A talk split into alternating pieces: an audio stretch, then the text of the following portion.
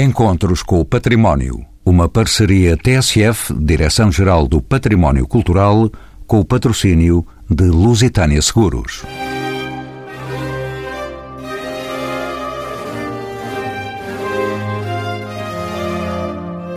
Os olhos voltaram-se definitivamente para Santarém quando o Prémio Europa Nostra distinguiu, em abril de 2016, o Museu Diocesano e a Catedral Emergente na paisagem scalabitana. Europa Nostra é a mais alta distinção na Europa no campo do património histórico e cultural.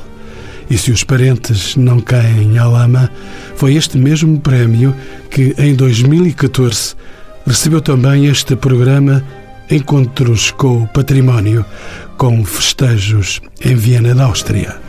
Instalado na ala norte do antigo Colégio dos Jesuítas, erguido sobre as ruínas do antigo Passo Real, o Museu Diocesano de Santarém mostra, além do património arquitetónico, um acervo composto por centenas de pinturas, esculturas e outro património religioso desde o século XIII ao século XIX, pertencente às 113 paróquias que integram a Diocese de Santarém. São nossos convidados Eva Raquel Neves, licenciada em Conservação e Restauro, coordena e implementa o projeto de inventariação, diagnóstico, salvaguarda e valorização do património da Diocese de Santarém. Foi prémio Vilalva para a recuperação do património da Gulbenkian e Europa Nostra nos processos de conservação e restauro.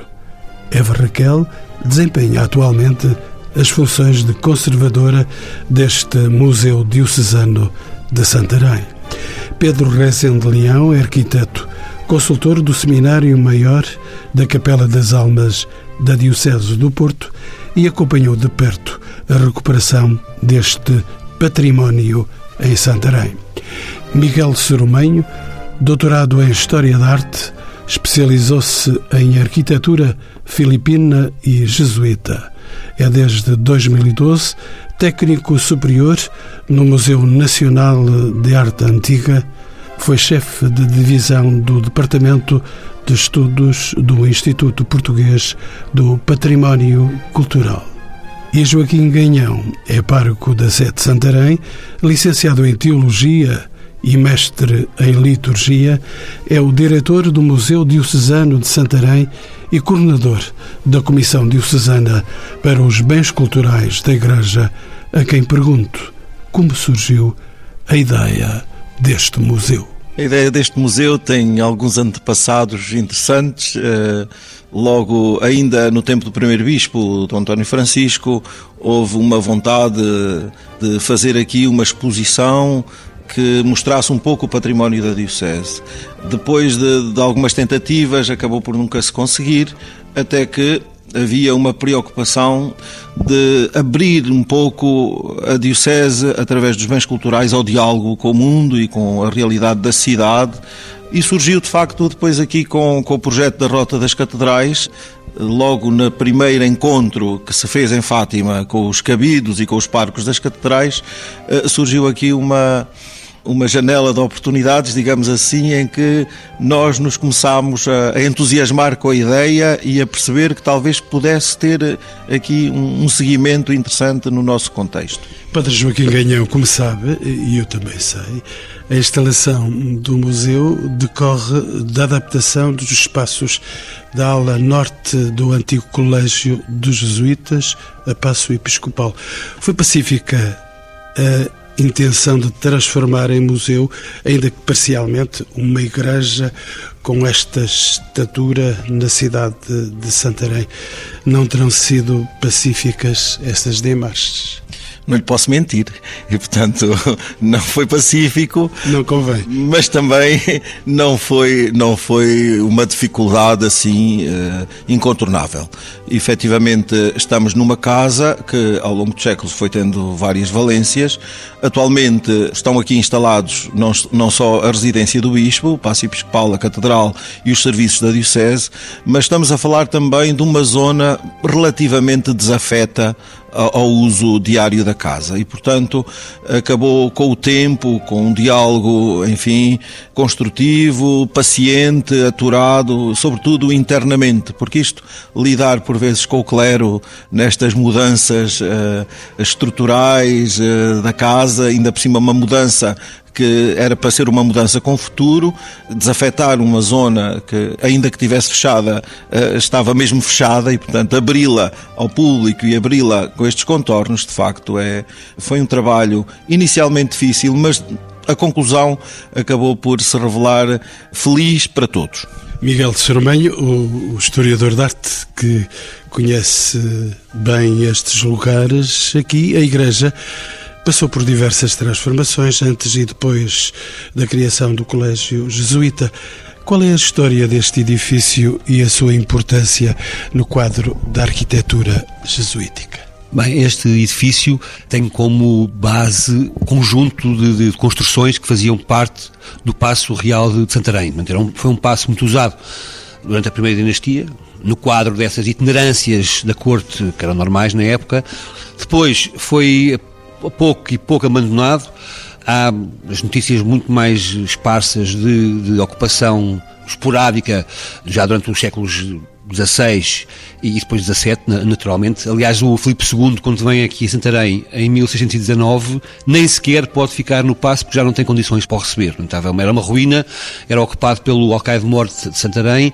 Depois há, houve ainda uma tentativa de resgatar eh, esse Palácio para a Croa, isto é, fazer obras de remodular, mas isso depois foi abandonado depois da morte do Filipe I de Portugal, e só mais tarde é que se então uh, se pôs esta hipótese de estas ruínas, ou aquilo que restava do passo medieval, a ser doado para os juízes terem aqui o seu colégio em Santarém. Já, já cá estavam, mas tinham, ocupavam um espaço muito pouco um, prático, muito pouco funcional, e então, já em, em 1621, há a ideia de se pedir esse, estas casas para o seminário, mas isso só acontece já com o advento do uh, Dom João IV. Nova presença no programa, a do arquiteto Pedro Rezende Leão. Bem-vindo aos Encontros com o Património. Para conhecermos melhor, a intervenção de adaptação a museu foi certamente complexa e delicada. Quais foram os principais desafios que se levantaram nesta empreitada? Uma pergunta para um arquiteto. Os principais desafios que se levantaram nesta empreitada Começaram já, como o Sr. Padre Ganhão eh, afirmou há pouco, na definição dos espaços que estariam disponíveis para receber o museu. Na medida que estávamos a ocupar uma casa, estávamos a, a projetar numa casa ocupada e utilizada e era necessário identificar que espaços disponíveis é que tínhamos para afetar o museu depois de identificados e de consolidada a, a, a, ideia de desafetar o piso inferior da ala norte para o museu, as questões que se foram pondo foram questões patrimoniais de questões relacionadas com os usos anteriores do edifício que estavam escondidas por trás de dos pavimentos que estavam acumulados e que as questões arqueológicas que se levantaram e que foram transformando. Por detrás do tempo, afinal, não é? Exatamente.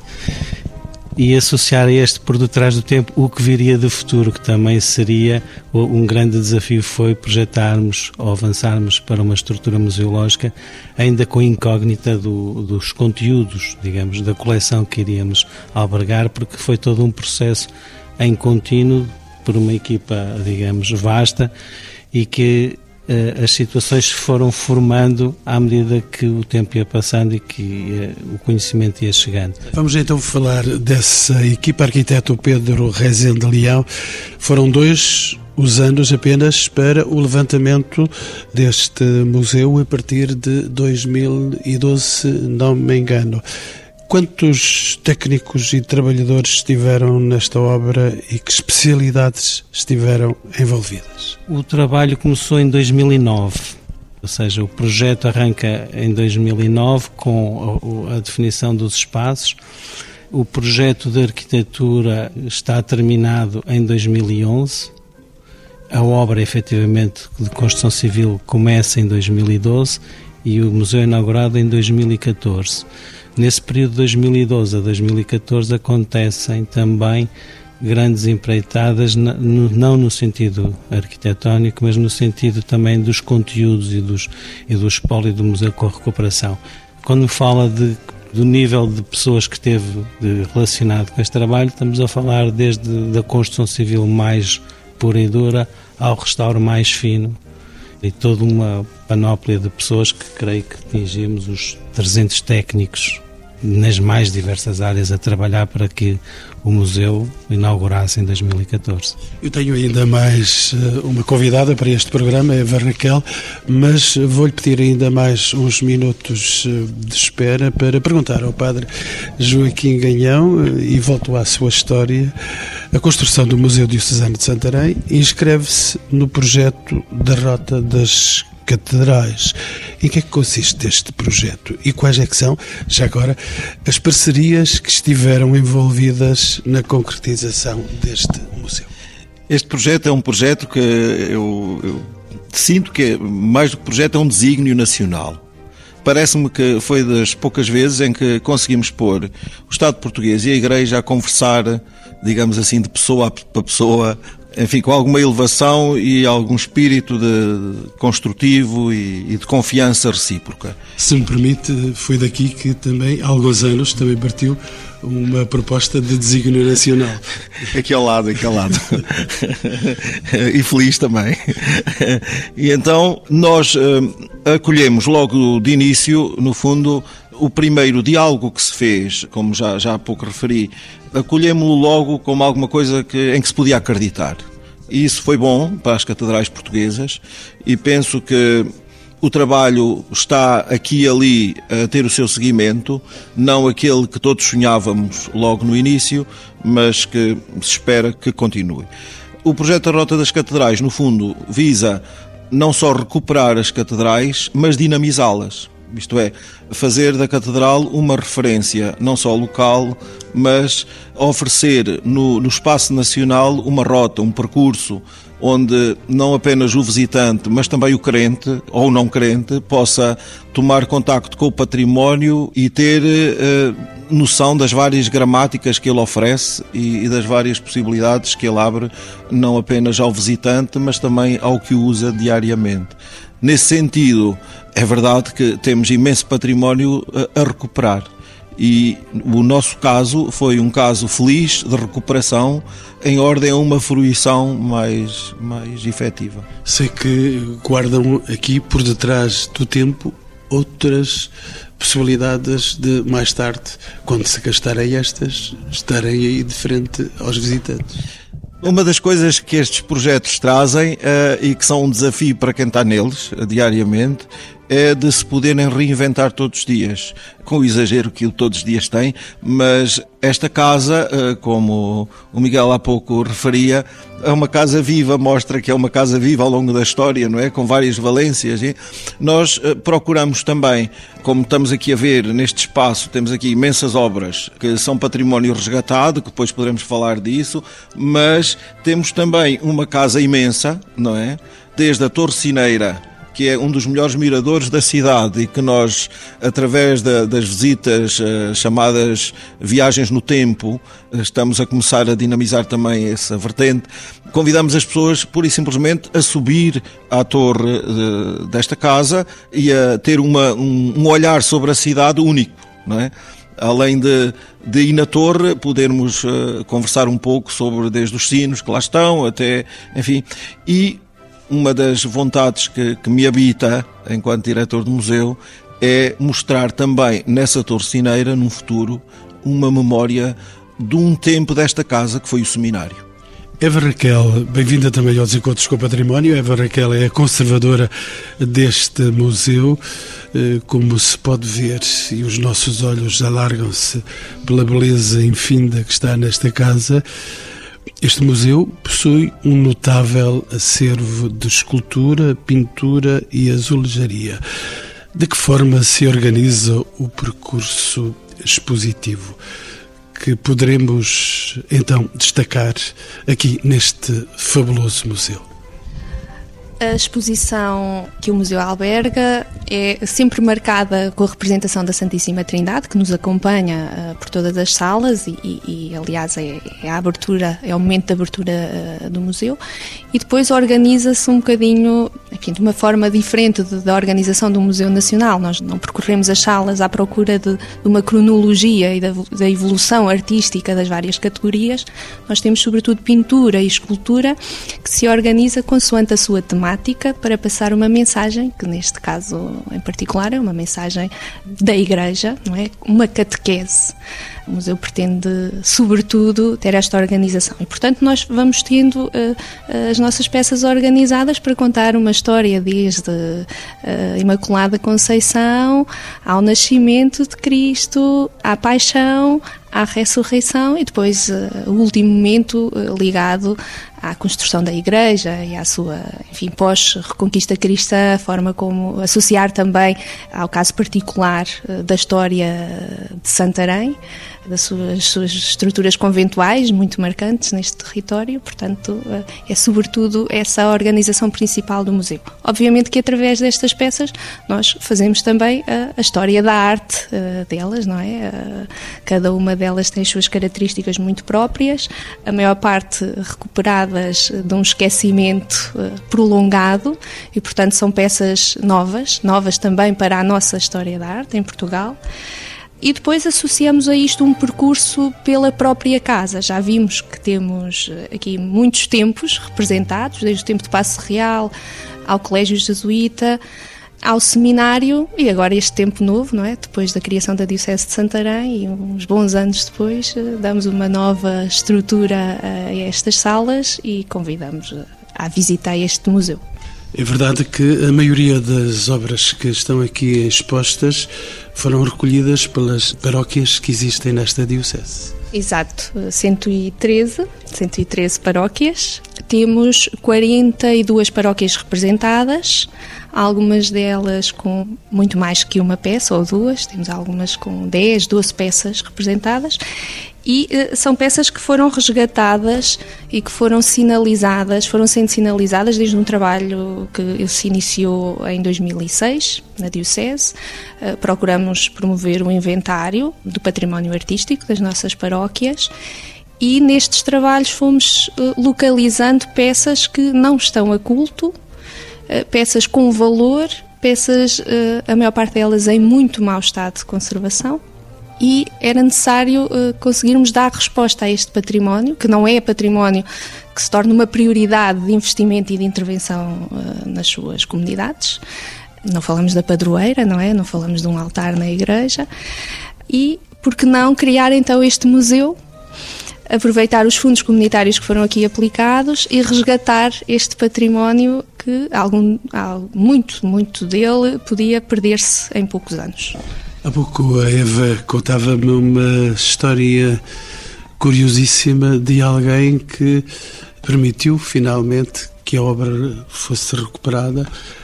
A verdade é que ela, a senhora, estava na disposição de mandar para o fogo aquilo que depois foi recuperado. Foi essa história. O retábulo de Tancos é. Uh... Retábulo de Tancos. Chamamos assim.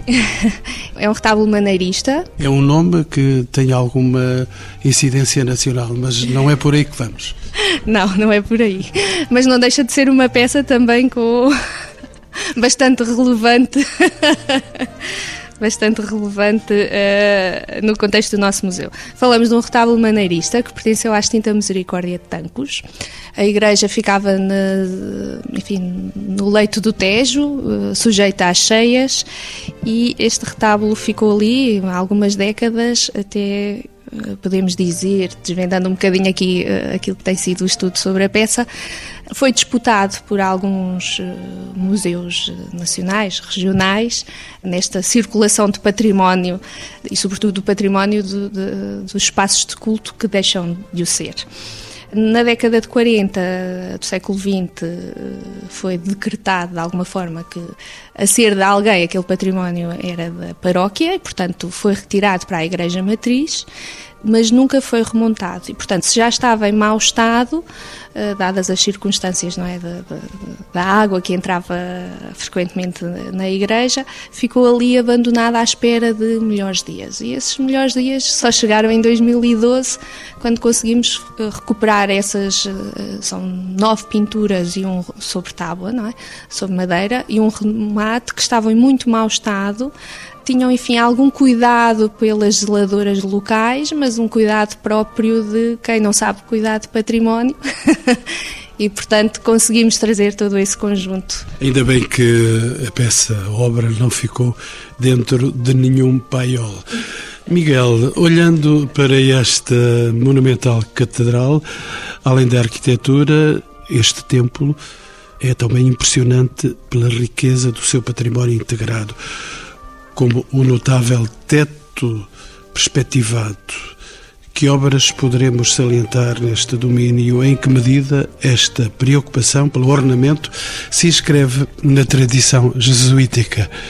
O pormenor para o especialista Miguel. A igreja, a igreja em si é, é uma, um exemplo muito importante daquilo que nós podemos chamar a arquitetura dos jesuítas é, em Portugal.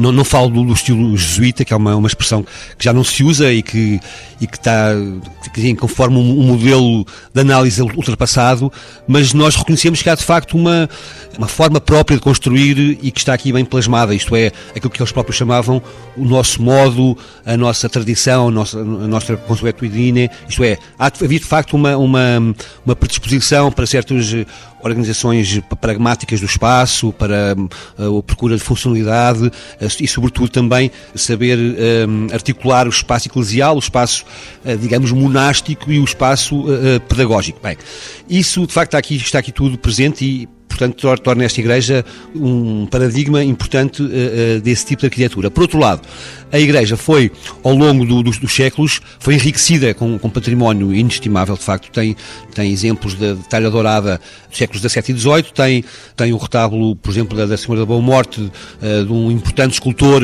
paduano, italiano, que esteve aqui em Portugal no tempo de Dom João V, que é o Giovanni uh, Bellini de Pádua, uh, é também um exemplo, por exemplo, na Capela Mor, uh, do uso dos, dos mármores embrechados, portanto, o, um tipo de trabalho que esteve em voga em Portugal no final do século XVII e início do século XVIII, muito ligado, por exemplo, ao arquiteto Régio João Antunes. Há aqui um belíssimo exemplo desses mármores embrechados.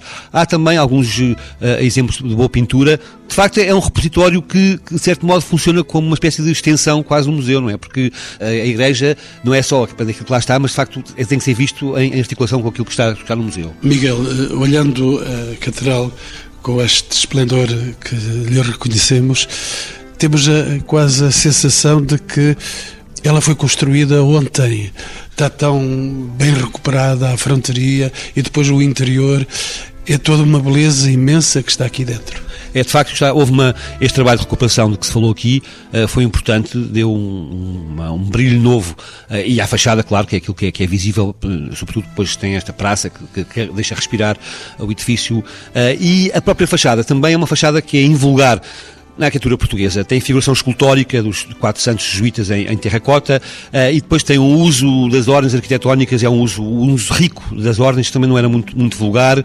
E há ainda uma, um caso uh, bastante raro, que é uh, o uso, creio eu, pelo menos escrevi sobre isso e tenho essa, essa impressão, que há o, a utilização de cantarias manuelinas e, e, e góticas que uh, no edifício do século XVII, portanto há no fundo uma, quase um, uma espécie de um, de um, respeito ou até um fascínio por uh, arquiteturas anteriores e que foram, portanto, foram, esses elementos foram usados para dinamizar a fachada e que a torna, de facto, muito original no contexto da, da arte portuguesa do século XVII. Arquiteto Rezende Leão, já vou bater-lhe à porta, mas deixe-me ouvir ainda Eva Raquel, de novo consigo para saber como é que foi feita a seleção das peças que incorporam as coleções do museu. Foram doações, aquisições, empréstimos? E qual é a sua proveniência?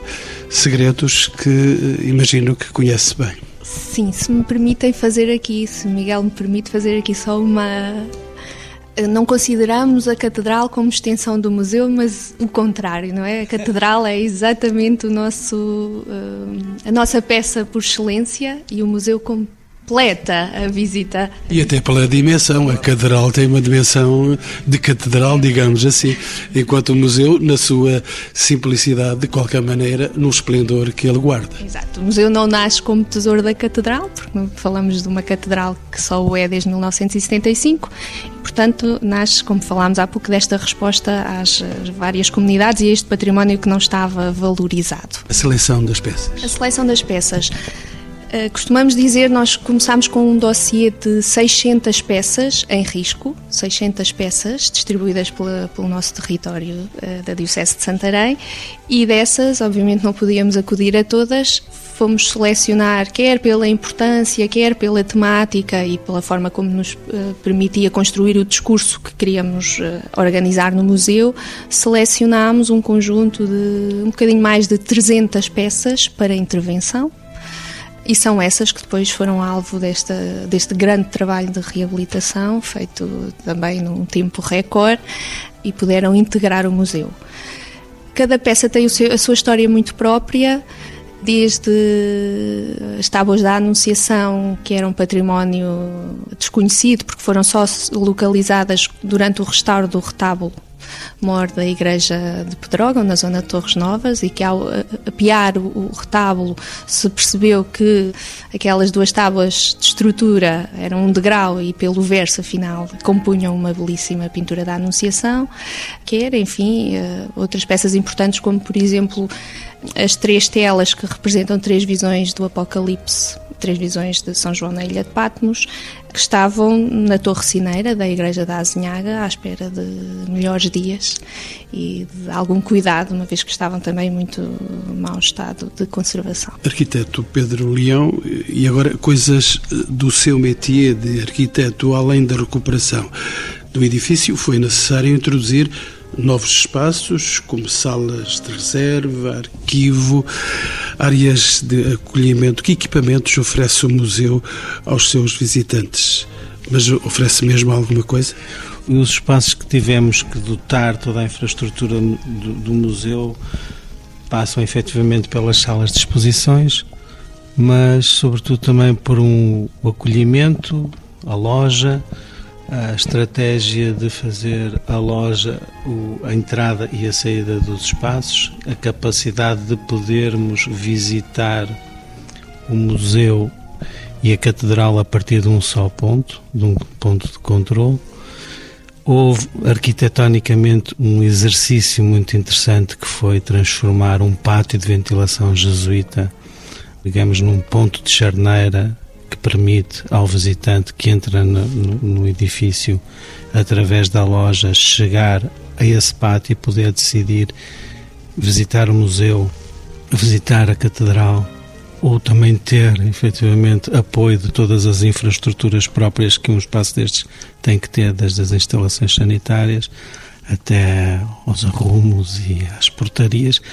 Também tivemos que encontrar uma solução para gerir todo o programa, que além de museu, também é entrada para o passe episcopal, para a Cúria Diocesana, para a residência do Senhor Bispo. E todas estas valências tiveram que ser trabalhadas de maneira que surgisse uma situação saudável e tranquila e que com os poucos recursos que o museu ia prever ter pudessem ser geridos. Com as minhas questões, eu não quero de modo interferir nos comportamentos morais de quem levantou este património que está aqui em grande valor, mas pergunto-lhe, arquiteto, foi difícil conciliar os requisitos indispensáveis a um museu moderno com a importância de manter a leitura do edificado? É possível inovar e simultaneamente preservar a pergunta clássica? É, e é bastante difícil para responder diretamente às duas perguntas que me pôs. É possível e é muito difícil. e, sobretudo, o mais difícil é responder. É, é difícil, só, só consigo. O arquiteto não quer ir mais longe? Não, não, não, não. Temos todas as questões, desde a funcionalidade até às próprias questões patrimoniais levantadas por uh, vestígios que aparecem das, das escavações. Temos... Não está inibido aqui com a presença do diretor do museu, não? Nada, Padre Ganhão? Nada, nada, nada. As únicas inibições que eu tive foi. Estou-me a lembrar de uma história de termos encontrado tubos de amianto debaixo de pavimentos que se. Como tubos de amianto? Correto que serviam de, para o saneamento das instalações, das instalações sanitárias dos seminaristas quando esta casa serviu de seminário menor da Patriarcado de Lisboa porque também já foi, não foram só, digamos, pedras, digamos, do Passo Real que foram encontradas debaixo dos pavimentos, foram também outras situações. Maldades de outro tempo, essas do amianto. É verdade, é verdade, e que trazem problemas que têm que ser resolvidos quando os processos já estão em curso e temos as dificuldades todas das candidaturas e das fixações dos, dos projetos que têm que ser feitos previamente à realidade acontecer e, e essa, essa flexibilidade que é necessária a quem trabalha em património, muitas vezes é o maior problema de quem está a trabalhar com património e tem que se imaginar os problemas que vão aparecer. Padre Joaquim Ganhão, o diretor do museu, tem que acreditar na investigação. Eh, não só tem que acreditar, como tem de promover, não é? E isso é um desafio constante. Eh, foi durante o toda esta intervenção desde o momento em que foi pensada. Há pouco não referi, mas estava-me a lembrar quando dizia que nós eh, acabamos por nos entrosar muito bem mesmo e, e acolhemos aqui uma ajuda preciosa da, da, antiga Direção Regional de Cultura de Lisboa e Val do Tejo, na pessoa do, do Dr. João Soalheiro, que era na altura o diretor e que acompanhou este projeto com um desvelo notável até o seu termo, bem como muitos técnicos da, da, depois da DGPC, que sucedeu à Direção Regional de Cultura e que nos ajudaram imenso, ainda no Antigo Testamento deste projeto, digamos assim, a pensar isto e a, a ver as peças, etc.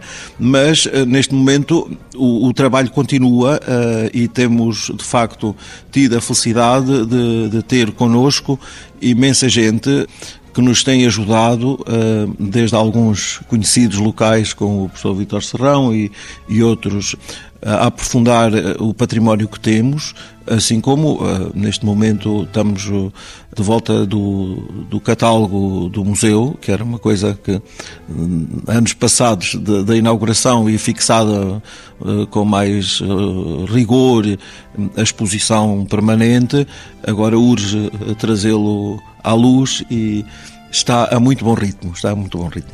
Miguel Sormelho, deixa-me dar mais umas voltas na história e passar algumas eh, páginas de que forma é que a Igreja e o Colégio dos Jesuítas se insere no contexto de uma arquitetura de restauração. Que outros exemplos conhecemos deste período numa cidade que a propaganda classificou como capital do gótico, para não dizer outras capitais. De facto, essa, essa ideia de capital do gótico depois pode esconder outras realidades, como esta, que está aqui na igreja de, de, de, dos jesuítas. De facto, foi uma, portanto, resultou esta, esta igreja de uma doação do, do Dom João IV. Dom João IV portanto, desistiu do passo, eh, deu o edifício aos jesuítas e lá está, em 1647, é a data dessa, dessa doação, estamos a sete anos da, da restauração. Isto é, eh, sete anos depois, portanto, o, o monarca tem este gesto com os jesuítas, de facto é uma, também uma, uma forma de propaganda, e claro, a, a igreja é dedicada à Nossa Senhora da Conceição, que era a padroeira do reino. Portanto, há aqui todo aqui um, um contexto político e ideológico que é preciso perceber.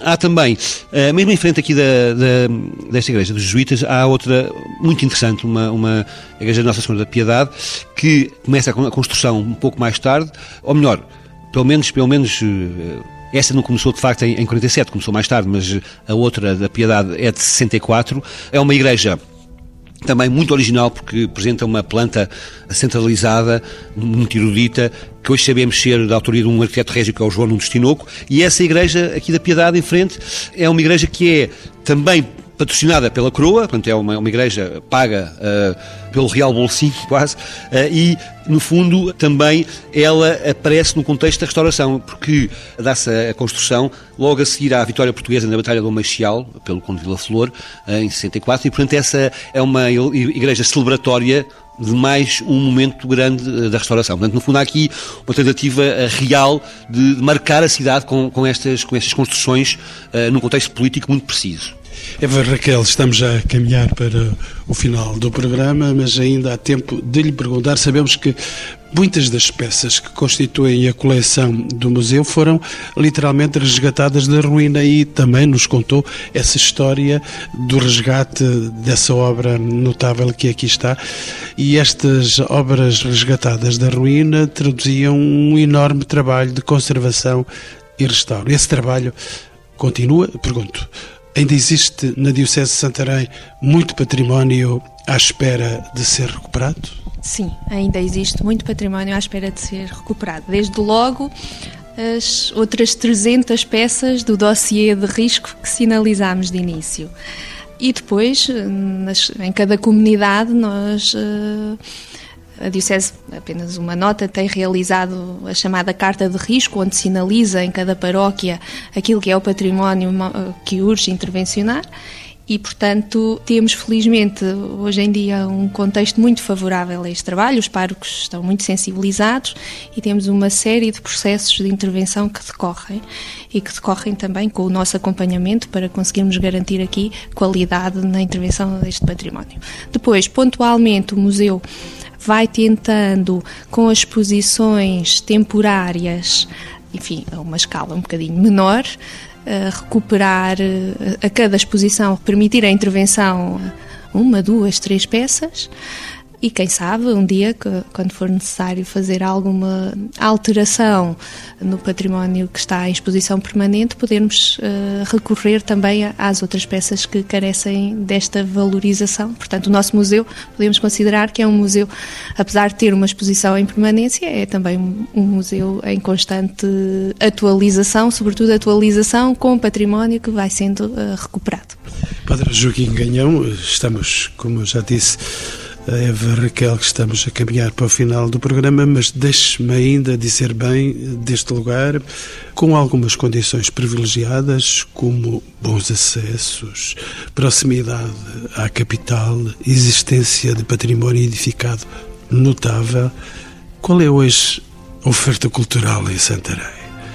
Poderá este equipamento constituir uma forma de conferir mais dinamismo e vitalidade à cidade. E de que modo? Padre Joaquim Ganhão. Santarém tem um, património extraordinário, porventura desconhecido do grande público. O nosso contributo com este projeto, eh, com esta realidade, que já não é projeto, eh, do Museu Diocesano e não só, e da recuperação de todo o património, uh, do nosso património, sobretudo aqui no Centro Histórico de, de, Santarém. Temos as igrejas praticamente todas recuperadas uh, e abertas. Tem havido um esforço grande de todas as paróquias. Portanto, o museu também serviu um pouquinho de, de motivação para isso e, e, é essa a nossa intenção, de, através do museu e da Comissão Diocesana para os Bens Culturais da Igreja. Mas há, além do património sacro, há muito muito outro património que está desconhecido e que carece efetivamente de políticas locais, e, e falo sobretudo da, de um trabalho que a Câmara Municipal tem necessariamente, urgentemente de fazer, de não apenas promoção da cidade, de promoção do património da cidade, de promoção do turismo da cidade, de promoção de, de visitas uh, à cidade, que, enfim, é intenção, mas é uma intenção que se vai adiando na, eh, em inventividade de, eh, de, concretização.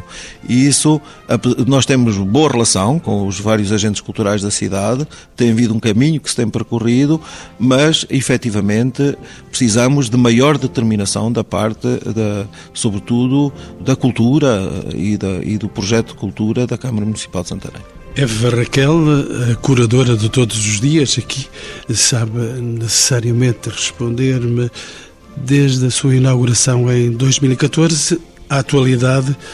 Que balanço poderemos fazer destes quase quatro anos de atividade? Quem é que visita este museu? Que públicos frequentam este espaço? Os mais jovens? A terceira idade? O turismo religioso? De facto, são quatro anos de muito trabalho, é verdade. o museu é, sobretudo, visitado por uh, público sénior, que também é muitas vezes religioso.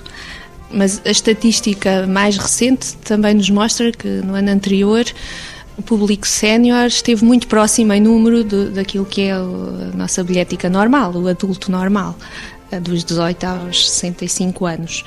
O público sénior será provavelmente aquele que tem mais disponibilidade para fazer, como sabemos, este tipo de, de, de, visitas e visitas organizadas. Mas temos também o público jovem, o museu tem também um, um programa educativo para uh, acolher uh, a comunidade escolar, tenta promover uh, uma série de dinâmicas adaptadas aos vários ciclos escolares ou também às várias catequeses, não é? Porque não podemos esquecer esta vertente catequética que o museu assume na nossa diocese. Temos depois, sobretudo, público português, visitantes portugueses. Eh, Os estrangeiros não conhecem este lugar? Os estrangeiros conhecem, nós começamos a conseguir canalizar algum público estrangeiro que visita muito o Santuário de Santíssimo Milagre. Santarém é, é de facto um um ponto de turismo religioso eh, muito significativo na cidade e alguns deles começam também já a, visitar-nos, mas este é um trabalho em contínuo e, e moroso. mas uh, temos conseguido já de facto alguns grupos estrangeiros que nos visitam nesse âmbito. E depois o, o visitante enfim, individual, os casais uh, estrangeiros que uh, saem de Lisboa já procuram depois, estamos muito próximo de Lisboa, como se referiu, já procuram depois outro tipo de oferta cultural e que também individualmente uh, nos, no, nos visitam. E uma questão final para os meus quatro convidados. Padre Joaquim Ganhão, comece por si. Afinal, é o o dono desta casa, esta casa é sua para todos os efeitos e nós não lhe queremos levar nenhuma peça. Que razões para visitarmos este Museu Diocesano de Santarém? Eh, uma das razões é podermos deliciar uh, o olhar e o espírito com muito património que uh, teve desconhecido e escondido durante algum, algum dele durante séculos. Miguel de Soromenho, só se visitam coisas com interesse. Claro, mas aqui há muito. Uh, de facto, há, há, pouco falámos que uh, está, muito, está muito identificado com o gótico, mas uh, Santarém está muito identificado com o gótico, mas de facto há aqui um conjunto de igrejas posteriores, o Renascimento, daquilo que nós podemos chamar, não gosto muito da palavra, mas maneiristas, uh, que também merecem e merecem muito a visita, de facto. Não é, portanto, Santarém não se esgota no, no gótico, isso é preciso ter em conta. Arquiteto Pedro Rezende de Leão, que razões para vir até aqui? Aqui a Santarém, ao museu, eu vou falar do edifício, que é o que eu mais conheço. Acho que é uma excelente oportunidade de ver um edifício que tem uma história que vai de um passo real a um colégio jesuíta e neste momento é um museu e é uma catedral de uma diocese. Eva Raquel, quem é que não há de vir ver, visitar esta obra das suas mãos? Eu acho que todos podem, assim o queiram, não é? Visitar-nos, não é? Que só alguém que não se interesse de todo por património uh, da Igreja ou património desta época ou que não goste de ver eh, uma catedral como a nossa, da minha experiência dos grupos que acompanhamos, eu acho que todos os que nos visitam ficam encantados. Portanto, não sei se, se posso aqui referir que alguém não deva vir. eu acho que uh, o feedback que temos tido é sempre uh, muito, muito positivo. As pessoas ficam encantadas quando entram na catedral. É curioso que temos pessoas de Santarém que nunca tinham entrado. E esta também é uma experiência que vamos fazendo, como aqui, eh, como também no Corredor Nobre, não é? É um espaço extraordinário, uma arquitetura eh, fantástica, cheio de, de, de azulejo, e era um espaço desconhecido uh, para a, a, população de Santarém, como para todos os outros que nos visitam de fora, e que é um encanto ver a reação das pessoas quando chegam, quando passam a porta e, e se deparam com a dimensão do chamado Corredor Nobre. E um dos encantados, confesso, fui eu mesmo aqui neste programa Encontros com o Património.